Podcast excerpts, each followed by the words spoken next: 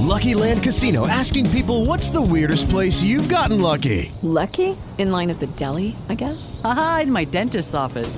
More than once, actually. Do I have to say? Yes, you do. In the car before my kids' PTA meeting. Really? Yes. Excuse me, what's the weirdest place you've gotten lucky? I never win and tell. Well, there you have it. You can get lucky anywhere playing at LuckyLandSlots.com. Play for free right now. Are you feeling lucky? No purchase necessary. Void where prohibited by law. 18 plus. Terms and conditions apply. See website for details. Este podcast pertenece a la red Podcast SN.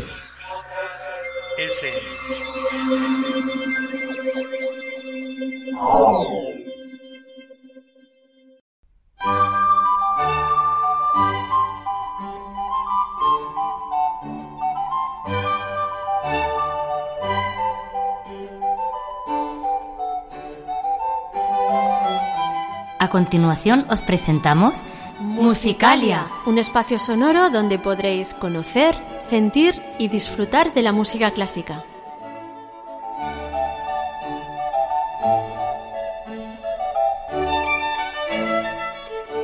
Como técnico de sonido, Adolfo Díaz.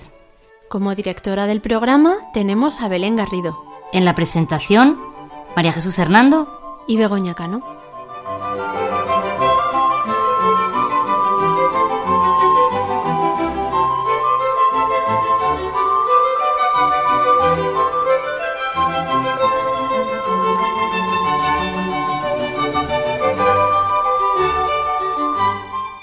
Podéis poneros en contacto con nosotros a través de los siguientes medios. Correo electrónico musicaliaclassic.gmail.com En facebook.com barra Musicalia Classic. y en Twitter arroba musicaliaclassic.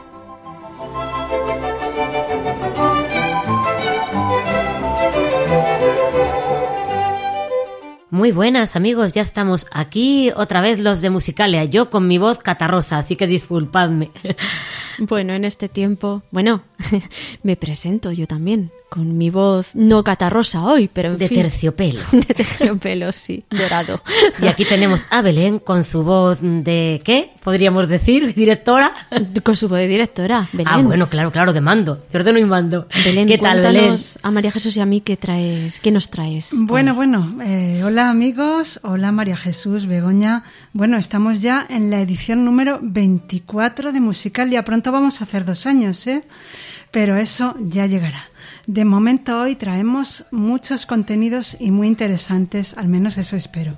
Primero vamos a hablar de mujeres compositoras. Ahora que está tan de moda que las mujeres subamos al poder, ¿verdad que sí? Pues vamos a hablar de dos mujeres compositoras eh, del siglo XIX, Fanny Mendelssohn y Clara Schumann. Hoy vamos a alterar un poco el orden del programa porque después de, nuestra primera sección vendrá nuestra sorpresa musical y en ella atenderemos la consulta de uno de nuestros oyentes.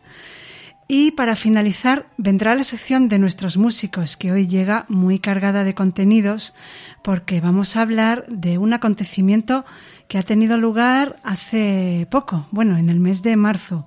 Se trata de la decimosexta Bienal de Música de la ONCE.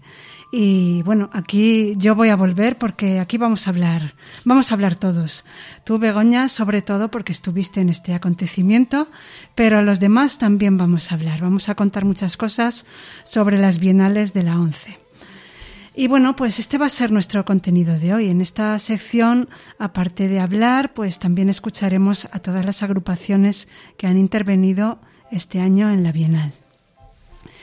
Y bueno, pues ya os doy paso a vosotras, Begoña y María Jesús, para que presentéis las primeras obras musicales del programa. Bueno, María Jesús, pues vamos a empezar con las mujeres compositoras, ¿no? Pues sí, pues sí, que falta hace que se reconozca, ya que en, en esa época seguramente que no se reconoció, y mucho menos. Pues seguro que no. A lo largo de la historia ha habido naturalmente mujeres que se han dedicado a la composición con gran talento, pero no se ha dedicado a ello de forma profesional y normalmente no han podido publicar sus obras.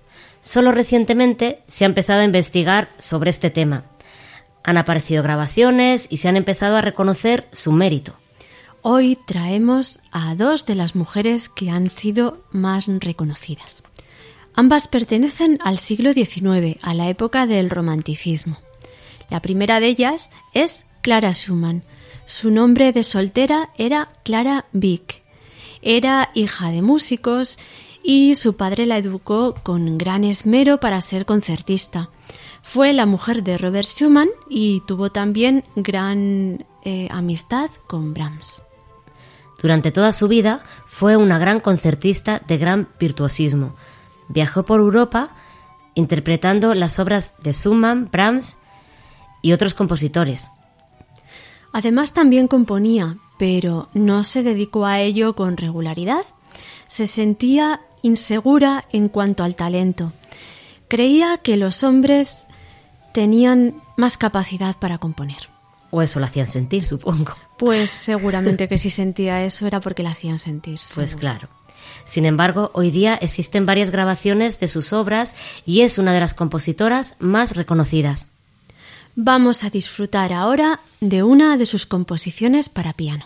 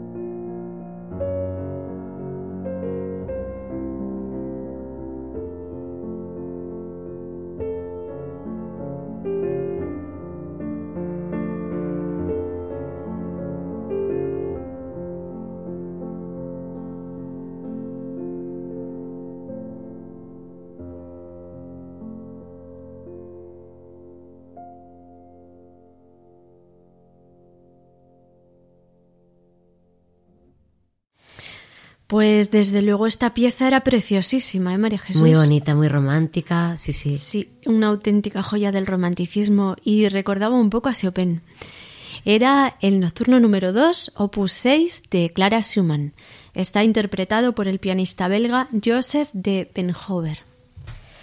Y ahora pasamos a conocer a la siguiente compositora, Fanny Mendelssohn, la hermana del gran Félix Mendelssohn. Procedían de una familia judía acomodada y de gran cultura. Fanny Mendelssohn era una gran intérprete de piano y una excelente compositora, pero solo su hermano, al que estaba muy unida, alentó esta vocación.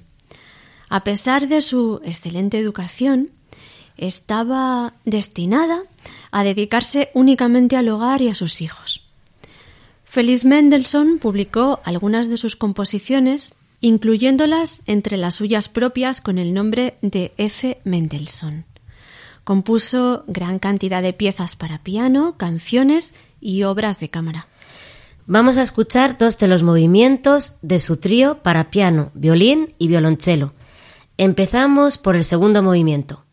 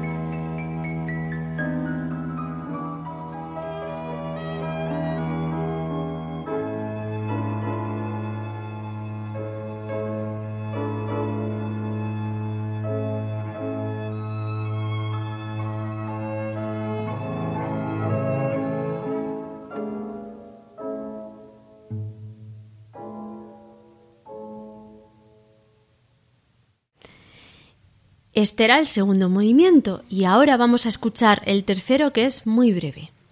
Y se trata de una pieza muy especial.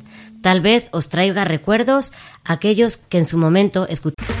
Okay, round two. Name something that's not boring. A laundry? Ooh, a book club. Computer solitaire, huh? Ah, oh, sorry, we were looking for Chumba Casino.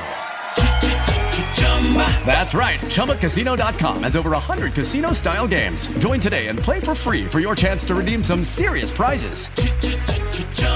ChumbaCasino.com. No purchase necessary. Full prohibited by law. 18 plus terms and conditions apply. See website for details. Hello, it is Ryan, and I was on a flight the other day playing one of my favorite social spin slot games on ChumbaCasino.com. I looked over the person sitting next to me, and you know what they were doing? They were also playing Chumba Casino. Coincidence? I think not. Everybody's loving having fun with it. Chumba Casino is home to hundreds of casino style games that you can play for free anytime, anywhere, even at 30,000 feet. So sign up now at chumbacasino.com to claim your free welcome bonus. That's chumbacasino.com and live the Chumba life. No purchase necessary. VGW. Void were prohibited by law. See terms and conditions 18 plus. Escuchabais el programa de Radio Nacional llamado Clásicos Populares, presentado por Fernando Argenta y Araceli González Campa.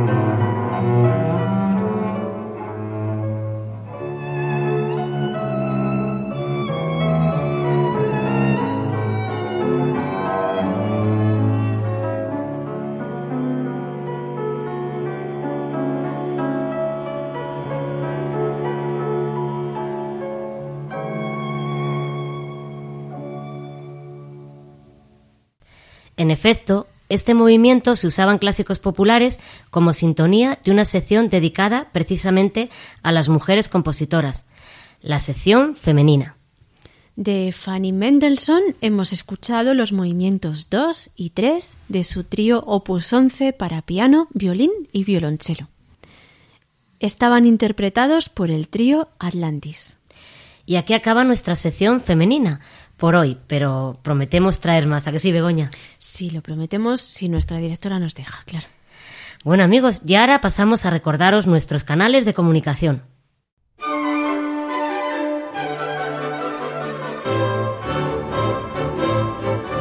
Si quieres contactar con nosotros, puedes utilizar los siguientes canales. Nuestro correo electrónico musicaliaclassic.gmail.com Nuestro Twitter arroba Musicalia Classic. O nuestro Facebook, facebook.com barra Musicalia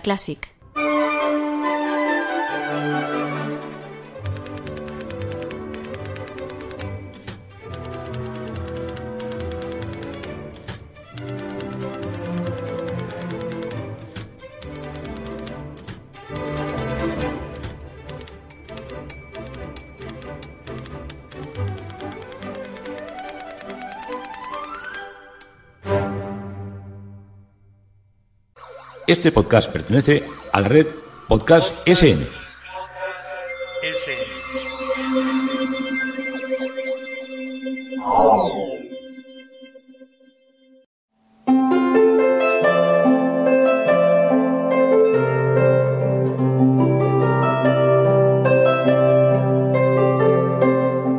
La sorpresa musical.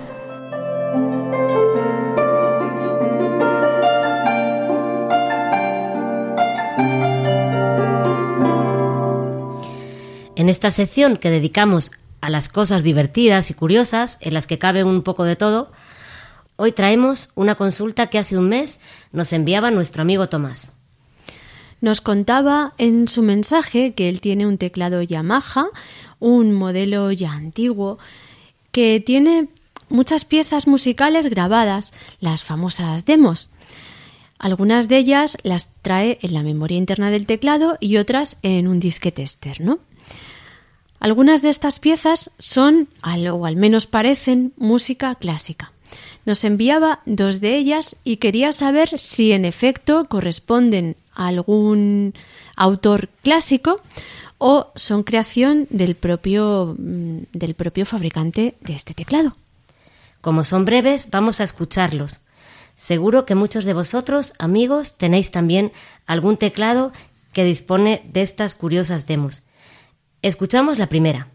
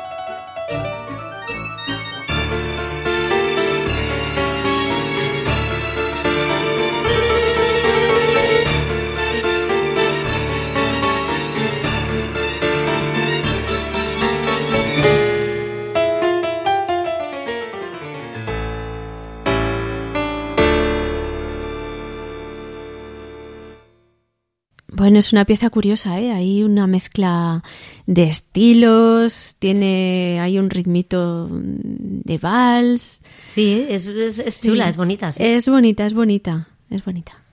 Esta era una de las demostraciones que incluía este teclado Yamaha. Y en efecto, aunque imita a una obra clásica, se trata de una creación de los propios fabricantes para demostrarnos las posibilidades de estos teclados. Vamos a escuchar ahora la otra pieza que tal vez es un poco, está un poco más lograda con un estilo más definido que la anterior.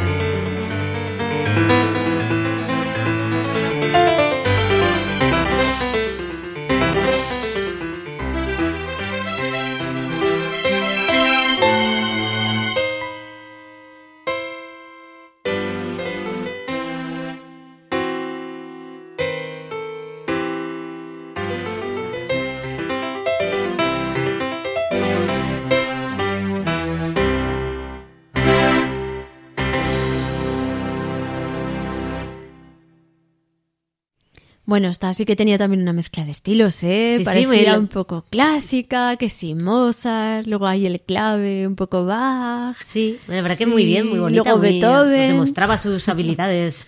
Sí, sí, muchas habilidades tenía este aparatito. Tenía que tener la persona que manejara. ¿eh? Madre mía. Y esta era nuestra sorpresa de hoy. Muchas gracias, Tomás, por estar ahí. De verdad, ¿eh? que siempre estás haciéndonos aportaciones y vamos, si no fuera por ti, que nos traes un montón de, de, de sugerencias. Y muchas sorpresas musicales. Y muchas ¿no sorpresas musicales, claro que sí. Y ya vamos a pasar a la sección que va a ocupar la mayor parte del programa. Este podcast pertenece a la red Podcast SN.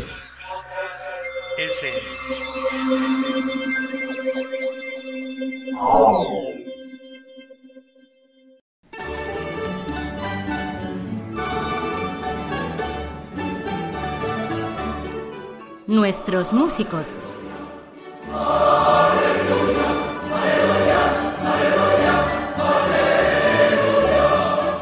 Como anunciamos en la presentación, hoy vamos a dedicar esta sección a un acontecimiento que se ha celebrado recientemente, la decimosexta Bienal de Agrupaciones Musicales de la ONCE. Tuvo lugar en Andalucía entre los días 14 y 18 de marzo. Y Begoña estuvo allí, presente. Así que nadie mejor que ella nos lo puede contar. Para empezar, Begoña, cuéntanos en qué consiste exactamente estos de las Bienales de la ONCE. Cuéntanos. Pues estas muestras se celebran cada dos años en diferentes ciudades o comunidades autónomas de España y en ellas todas las agrupaciones musicales de la ONCE, normalmente coros y orquestas de pulso y púa, mm, también a veces solistas, se reúnen para actuar en diferentes lugares. Y el último día hay un concierto de clausura en el que todos actúan e interpretan algunas obras eh, en conjunto. Muy bien, Begoña. A través de las redes sociales se ha difundido la grabación de este concierto de clausura. Lo que vamos a hacer es escuchar a todas las agrupaciones que participaron en este concierto y también charlaremos un poco sobre las vivencias que todos hemos tenido en, en estas bienales. Begoña, ¿cuál fue la primera agrupación que intervino? Pues bueno, la primera agrupación que intervino fue la de nuestro coro, el Orfeón Fermín Gurbindo, pero antes de escuchar la grabación, vamos a, vamos a poner un pequeño corte que tenemos de nuestra directora, Carolina Loureiro, que le hicieron una entrevista en una de las revistas de la ONCE y, y es interesante lo que nos cuenta. Muy bien. Básicamente, para mí había dos objetivos en, en- en el Orfeón, que era por una parte ir eh, rejuveneciendo un poco el, coro, en el sentido de buscar gente más joven, bueno, que gente, gente que lleva mucho tiempo, tiene mucha experiencia y eso es fantástico para el Orfeón, pero la gente va cumpliendo años y también necesitábamos un poco hacer llegar este grupo a gente más joven. Así que bueno, pues hemos eh, incorporado gente pues eh, una edad más joven y eso se nota mucho también en el tipo de timbres que de las voces. Y por otra parte también un poco incorporar unos temas un poco más modernos al repertorio, pues haciendo un poco los conciertos eh, atractivos, eh, haciendo- llegando a todos los públicos. Es verdad que entre la música clásica y la antigua hay un repertorio muy muy bonito, pero más que especializarnos en un repertorio, lo que yo pretendía es hacer un repertorio de calidad y de estilos también modernos, aparte de los clásicos.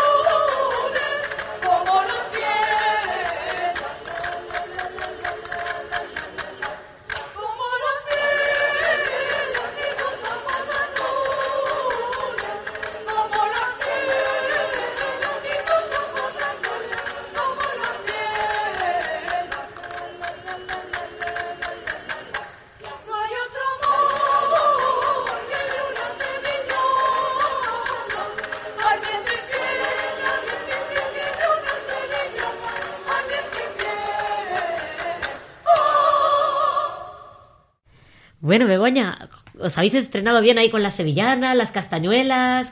Sí, Qué chulo. sí, es chula y es muy divertida esta canción. Era, como he dicho antes, nuestro coro, el Orfeón Fermín Gurbindo de Madrid, que está dirigida a quien hemos oído, a Carolina Loureiro, está dirigido el coro. Y las castañuelas las tocaban dos personas del coro, una contralto que se llama Sole Molano y un tenor que se llama Antonio Quiroga. Y por aquí tenemos otro corte en el que vamos a escuchar su voz. Es una forma de, de, de- de encontrarse con gente que uno no conoce. Aparte de, de que me gusta a mí la música, yo tengo hasta séptimo de piano hecho.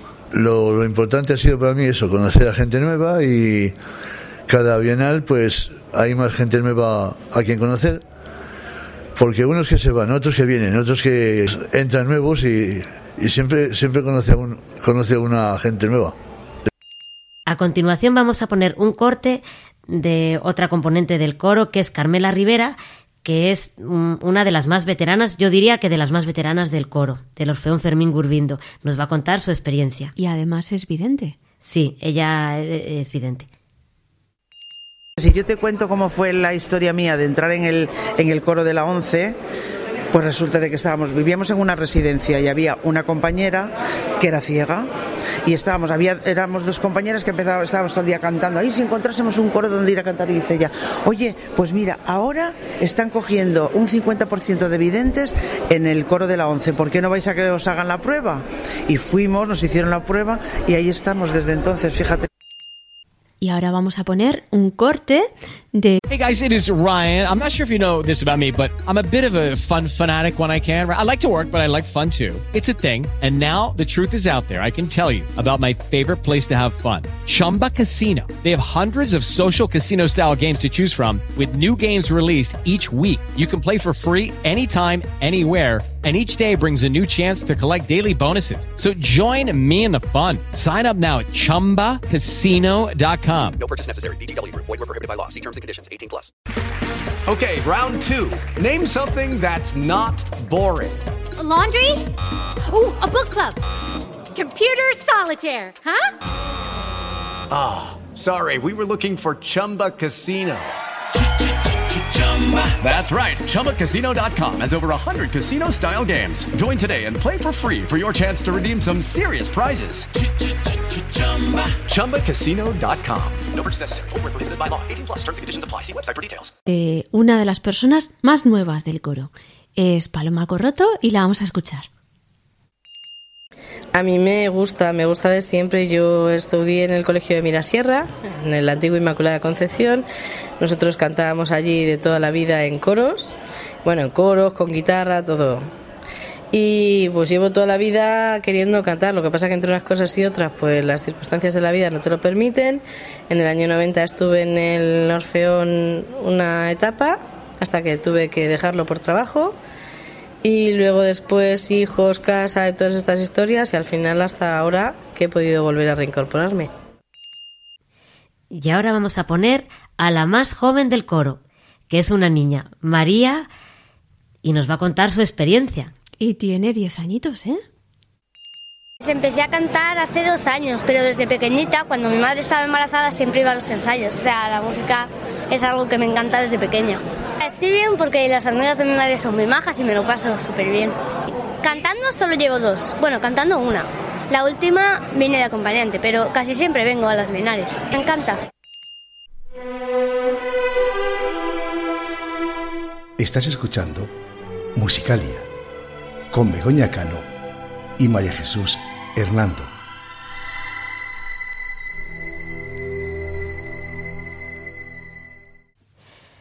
Bueno, Begoña, pues ahora te toca a ti contarnos cómo, cómo viviste esta, esta bienal. Cuéntanos. Pues nada, después de haber oído a esta gente del coro, a estos compañeros míos, pues yo también contaros que, que esta bienal la he vivido a mí me ha gustado mucho personalmente poder acudir, aunque ha sido bastante estresante, porque bueno, llegamos el jueves, que fue el día 15, llegamos por la mañana, nada, justo prácticamente para que nos dieran las habitaciones y a comer, y después salimos volando porque teníamos un concierto en Jerez. bueno, volando no, en el autobús, nos fuimos desde Sevilla hasta Jerez. Y nada, pues llegamos a Jerez, eh, cantamos, que fue muy bonito, a mí me gustó mucho. Como... ¿Cómo recibió el público Ah, de muy Jerez? bien, muy bien. Sí. Es que en Andalucía, Andalucía es que es una maravilla. Es un sí. público muy agradecido. Y, y bueno, acabamos tardísimo, llegamos a cenar a las 12 de la noche, o sea, ese día fue mortal.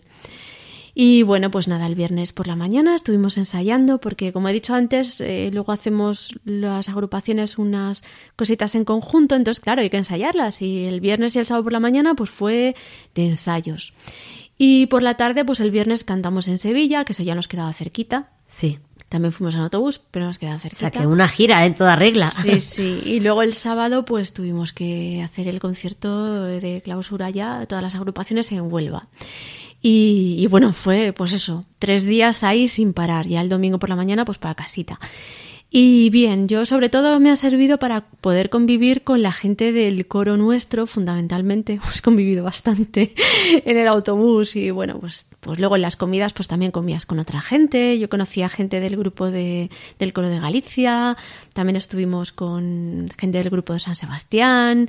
O sea que bien, bien. Unos días así muy apretados, pero, pero muy bonitos. A mí me ha gustado mucho. Sí, sí, todo relacionado con la música, ¿verdad? Se tiene la oportunidad que normalmente, pues, no se tiene, claro. Claro, claro, claro. Sí, unos días de, bueno, pues de, de todo relacionado con la música, pues es, es una maravilla que hay que agradecer, claro que sí.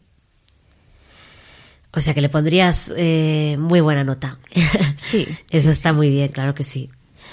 Pues ahora vamos a escuchar a la segunda agrupación que intervino. Cuéntanos, Begoña, ¿quién, ¿de quién se trata? Pues la agrupación que vamos a escuchar es el Coro Breogán, que viene de La Coruña, participaba en esta, en esta bienal por primera vez y vamos a escuchar una canción muy bonita en un arreglo de Miguel Groba que se llama Galopín. Teñero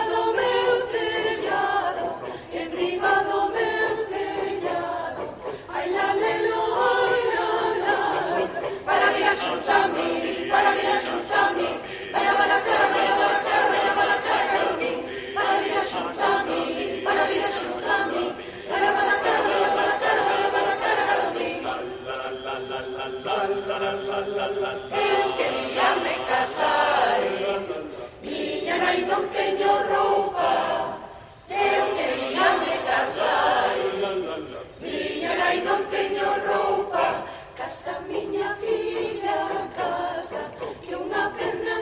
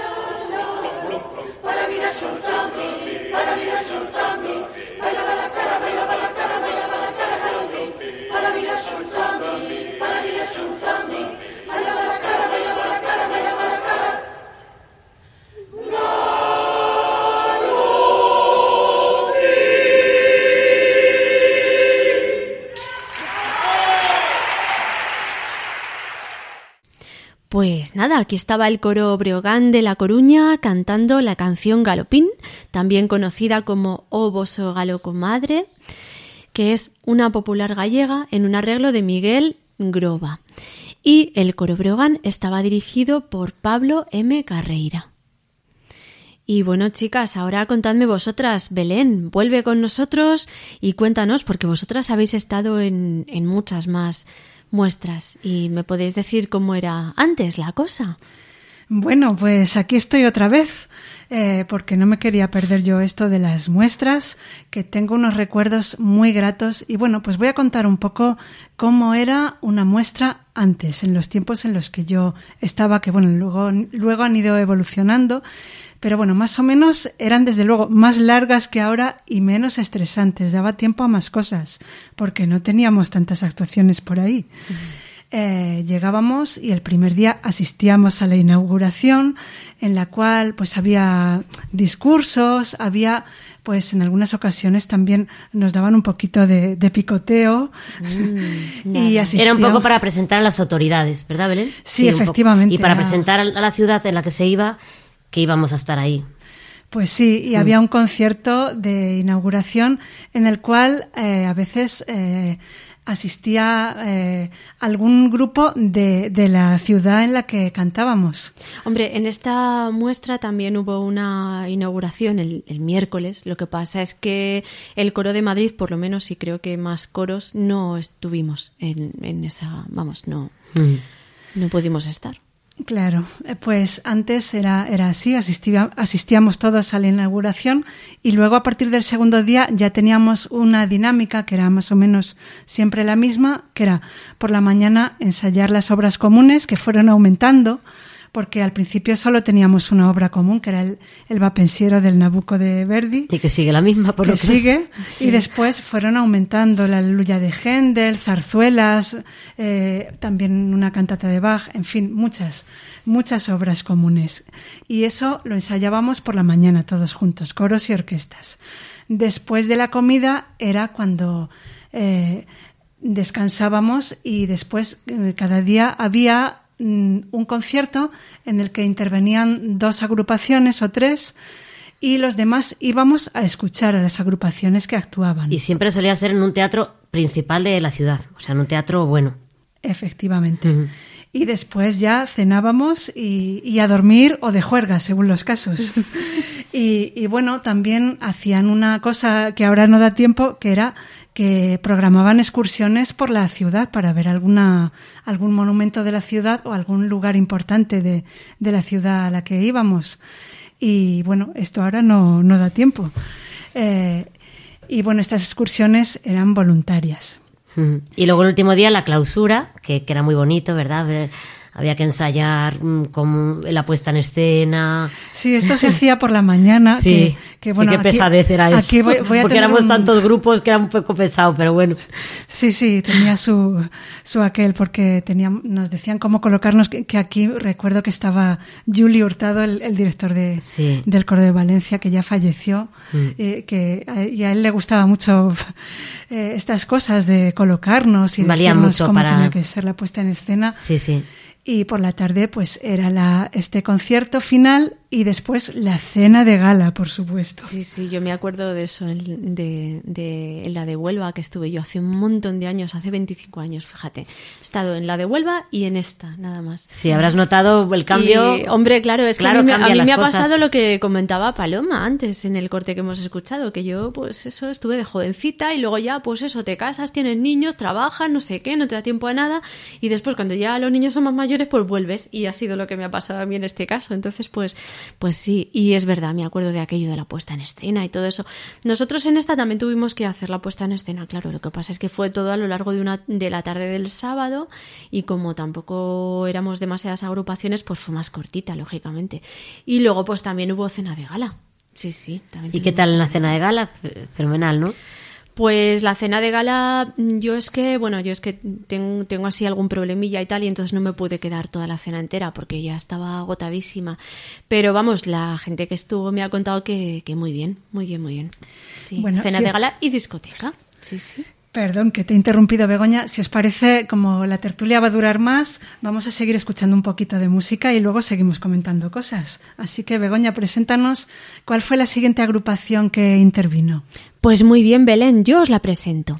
La siguiente obra es la, la interpreta la coral Alaya de San Sebastián y es la canción Hola o qué boneco del autor Orlando Di Lasso, del Renacimiento italiano, y ya veréis qué canción más chula.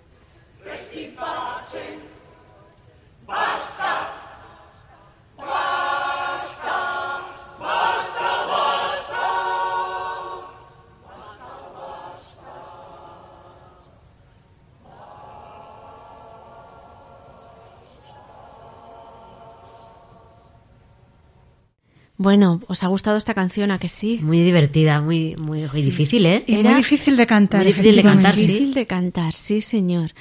Eh, era el coro Alaya de San Sebastián. La canción era Lo voy a decir yo, venga. Hola, o qué boneco de Orlando Di Lasso, del Renacimiento italiano. Ay, ay. Y por lo que veo este coro, cada vez, cada muestra trae un director distinto.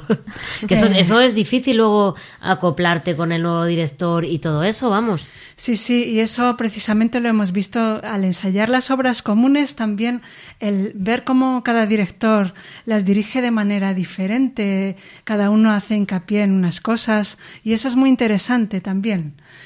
Pero en fin, eh, aquí todavía falta alguien por hablar, y es nuestro técnico Adolfo, que también ha estado en algunas muestras, ¿verdad? Adolfo, y además que ha grabado algunas muestras, y él también tiene una experiencia que contar. Así que acércate al micro y cuéntanos, Adolfo, tus vivencias. Bueno, como sabéis, yo únicamente iba acompañando a María Jesús, porque yo para cantar no valgo, tengo la oreja de madera, pero fue algo que, bueno, a mí me emocionaba, era algo espectacular. Yo no conocía estas cosas tan enormes, tan bien sincronizadas y tan, en muchos casos, conmovedoras. Me sorprendió muchísimo, desde luego, todo aquello. Y cuéntanos tu experiencia también cuando grababas, que vamos, invertías un montón de tiempo, unas grabaciones preciosas. Cuéntanos. Bueno, al principio era, me sentía como un furtivo cuando grababa, porque tenía que escaquearme de, los fotógrafos de no sé quién, que no les gustaba esto o aquello, y yo siempre les decía lo mismo, pero es que no es para mí, es para luego compartir con toda la gente que lo quiera. Luego ya al final sí, sobre todo en la última en la que estuvimos, que fue la de Valladolid, en el año 2014. Ahí esta me ayudaron y todo para grabarlo bien y quedó muy chulo, ciertamente. Pero al principio me sentía eso casi casi como un furtivo. Y mientras ensayaban los demás, eh, ¿tú qué hacías por allí? Mm, Supongo que alguna vez te parecería un poco aburrido también, ¿o, o no? ¿O te las apañabas bien en tu tiempo libre? Pues cuando los demás ensayaban, lo que hacía era ajustar la grabadora, colocar bien los micrófonos, porque claro, porque cada estancia requiere de unas características de ubicación y de sonoridad muy distintas. Así que no perdía el tiempo, ¿no? Me dedicaba a eso, a colocar bien pues todos los aparatos de grabación para que saliese lo mejor posible. Bueno, pues vamos a seguir escuchando música y Begoña, cuéntanos, ¿cuál fue el siguiente coro en intervenir? Pues el siguiente coro fue el de Valencia, el coro Alegro y la solista Coraluna. Ya veréis qué canción tan preciosa.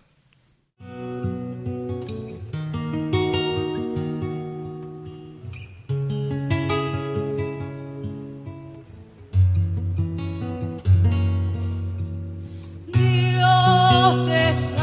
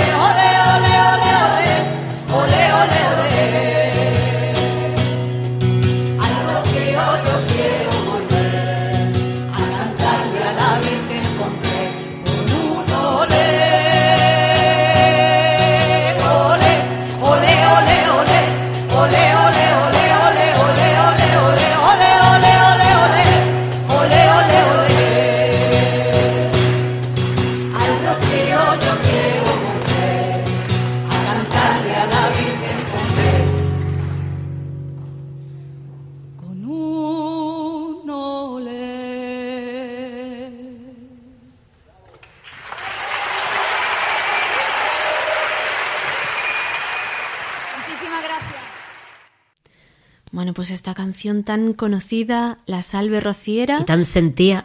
Sí, muy sentía. Sí, muy, sí. Muy bonita. La cantó preciosa, la cantaron muy bonita. Estaba interpretada por Coraluna como solista y el Coro Alegro de Valencia con su director Cristian García. Y bueno, pues eh, luego vamos a poner a la Orquesta de Pulso y Púa, que fue en esta ocasión, la Orquesta de Córdoba, pero antes había más, ¿verdad? Sí, mm, podemos recordar que en, en nuestros tiempos había muchas orquestas de pulso y Sí, púa. y además impresionaban, porque es que parecían profesionales, vamos, yo... Sí, son preciosas. O sea, eran, claro, es que antiguamente en la OCE, como eh, había rondallas y había preparación, pues se formaban, digamos que había como una cantera ahí. Sí, y estas, estos grupos han ido envejeciendo y han ido Y desapareciendo. han ido desapareciendo. Es Y una bueno, pena, es una pena. Pues podemos recordar, por ejemplo, eh, había dos grupos folclóricos que, que tocaban y cantaban, que eran el grupo de eh, Folconce de Canarias y un grupo de Extremadura, que desaparecieron bastante pronto. Y las orquestas duraron más, hubo muchas, hubo eh, una orquesta de, de Huelva, buenísima, Sí. una orquesta de Zaragoza, también, Todas eran muy buenas. también de Almería y de Sevilla, y ahora ya solo queda la, la orquesta de Córdoba, ciudad de los califas. Claro, es que antes había mucho para elegir, eh, o sea, para ir a las muestras había una presele- preselección entre los, en las agrupaciones, pero porque había mucha variedad. Bueno, pues vamos a escuchar a, la siguiente agrupación, que ya es la orquesta, ¿verdad, Begoña? Sí, la orquesta que has comentado tú antes, Ciudad de los Califas de Córdoba, y nos va a tocar una sorpresita, ya veréis, ya veréis, a ver si la conocéis.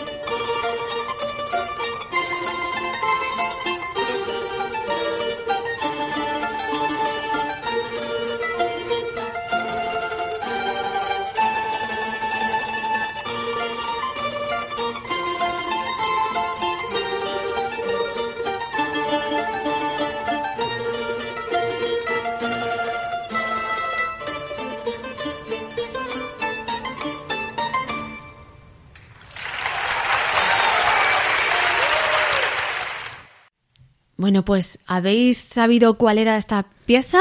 Yo no. No, yo tampoco. Es que estas chicas no son No somos modernas, modernas de ahora, no. Estamos un poquito anticuadas en Madre cuanto a... mía, Ay, Pues ay, sí. ay, esto no puede ser. Bueno, yo os tengo que confesar que yo tampoco sabía cuál era, ¿eh? Ah, bueno, a mí bueno. me lo chivaron por ahí y dije, ah, vaya, vaya. Pues era la banda sonora de la serie Juego de Tronos. Bueno, bueno. Fijaos Pues esta sí, orquestita de el nombre de la serie nuestra. me suena muchísimo, pero no. claro. Pues primero voy a tener que leer los libros y luego ya veré la serie y ya escucharé la, la banda sonora. Yo he leído alguno de los libros, la serie no la he visto nunca, por eso no sabía cuál era la banda sonora. Y bueno, pues era la orquesta de Pulso y Púa, Ciudad de los Califas, de la ciudad de Córdoba, dirigida por su director Rafael Romero. Y bueno, pues nada, ya vamos a ir terminando con la Bienal, esta tan fantástica que hemos tenido. Y vamos a poner algo del concierto de clausura. ¿Cómo eran vuestros.? Bueno, ya hemos hablado un poquito de los conciertos de clausura, cómo eran antes, ¿verdad? Sí, ya, ya hemos contado, sí. Era muy bonito, muy bonito. Era la, la muy emotivo sobre todo, sí, sí. Pues Sí. a mí este me ha gustado mucho porque, claro, como he dicho antes, era donde hemos podido ir a los, a las, a los demás coros porque no, y, a la, y a la agrupación, porque no nos había dado tiempo a escucharlos. O sea que sí, me gustó mucho. Era una cosa curiosa porque según íbamos cantando, primero cantamos nosotros, después, y nos colocamos detrás. Eh, en unas gradas que había detrás. Luego cantaron, pues como hemos ido presentando, ¿no? El coro de Galicia, se, se ponen también las gradas detrás. Entonces, claro, nosotros los del Fermín Gurbindo íbamos escuchando a todos los demás, pero desde atrás, no desde adelante, como el público. O sea que era, era una, una, una cosa que a mí me pareció muy curiosa. Y luego ya al final, cuando ya estábamos todos situados atrás, que los últimos que cantaron, vamos, que, tocaron fue la orquesta, pues ya todos juntos cantamos las dos canciones comunes, que eran el Papensiero y el Aleluya de Händel, que es el que vamos a escuchar después.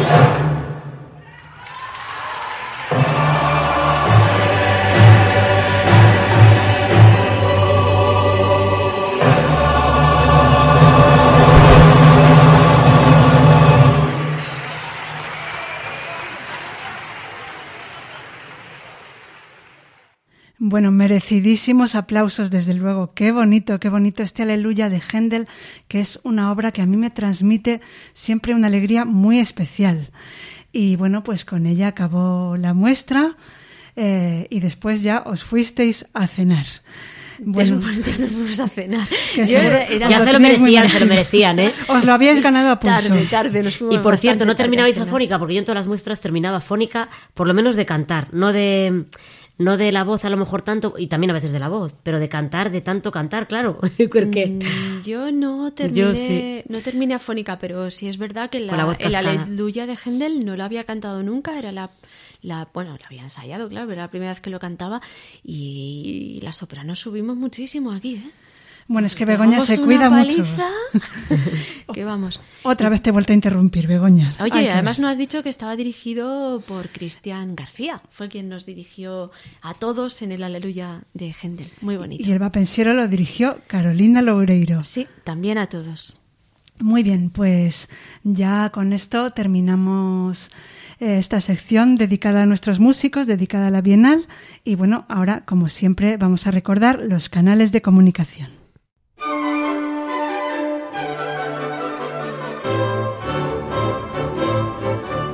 Si quieres contactar con nosotros, puedes utilizar los siguientes canales.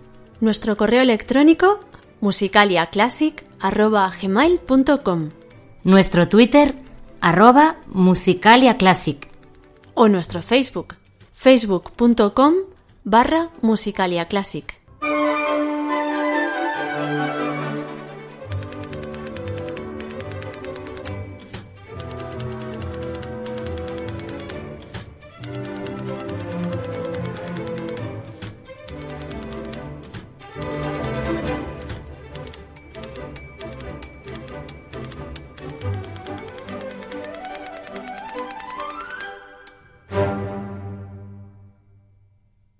Este podcast pertenece a la red Podcast SN.